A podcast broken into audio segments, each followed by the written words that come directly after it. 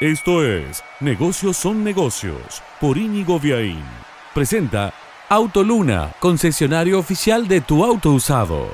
Desde que Alberto Fernández se sentó en el sillón principal de Balcarce 50, los precios, medidos por la inflación del IPC, el índice de precios al consumidor, se movieron un 71%. Una canasta que costaba 100 ahora sale 171. Los salarios vienen por detrás, pero crecieron 63%. En cambio, las cuotas de las prepagas, nos informa IDESA, crecieron solo un 26%. Es decir, si antes costaba 100, ahora cuesta 126, con una inflación que llevó un precio de 100 a 171. Es decir, hay un desfasaje de 45 puntos porcentuales entre la inflación y las cuotas de las prepagas. En este conflicto el gobierno parece que tiene a mano una solución que amenaza ser peor que la enfermedad y es una suerte de estatización de este sistema particular que tiene la Argentina y que desde el exterior, cualquiera que ha viajado, que ha vivido en el exterior sabe que es un sistema bastante equilibrado y bastante bondadoso. Se pagan precios relativamente accesibles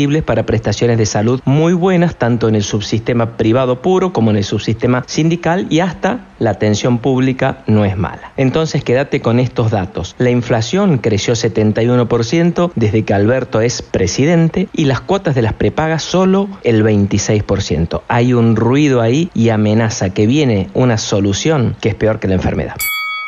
Presentó Negocios son negocios Autoluna, concesionario oficial de tu auto usado.